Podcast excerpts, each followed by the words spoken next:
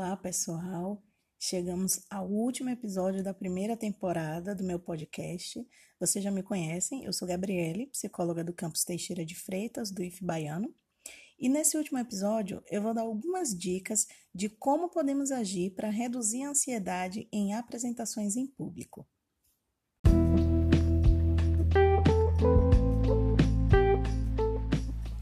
É bem provável que algum dia todos nós vamos estar numa situação em ter que nos apresentar em público, numa tarefa da escola, uma entrevista de emprego, um jantar em família, na igreja.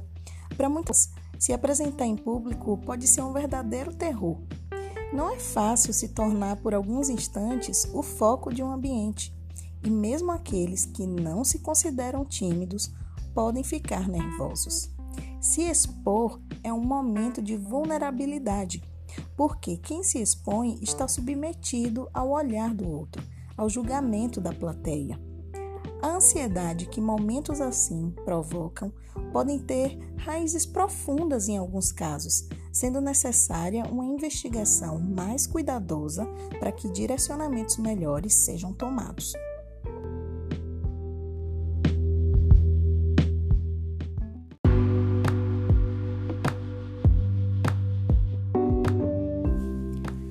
Talvez o seu caso seja o de ficar mais tenso, não em todas, mas apenas em algumas poucas situações ou numa situação específica. Devemos levar em consideração algumas variáveis para entender o porquê isso acontece. Pode ser, por exemplo, por conta das características da sua plateia, se são pessoas mais próximas ou mais distantes a você, se estão no mesmo nível hierárquico ou não, o tamanho da plateia, a forma com que ela, se já for conhecida por você, costuma reagir em apresentações. Então, conhecer a sua plateia é um ponto relevante. Saiba o máximo que puder sobre para quem você vai falar.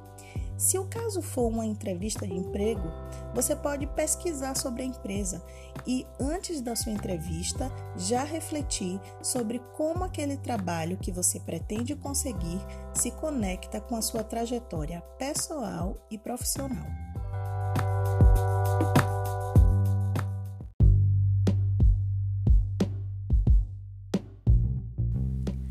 Uma outra dica é a seguinte se familiarize com o conteúdo que você vai apresentar.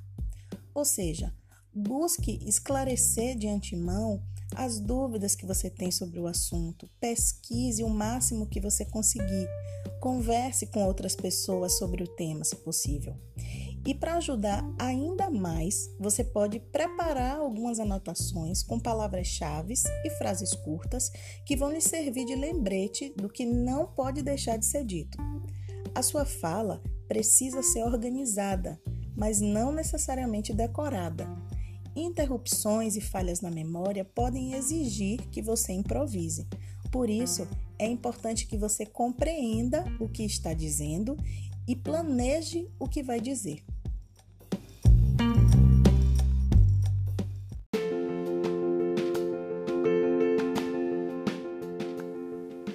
Minha quarta dica é Use as mãos ao seu favor, movimente seu corpo se puder.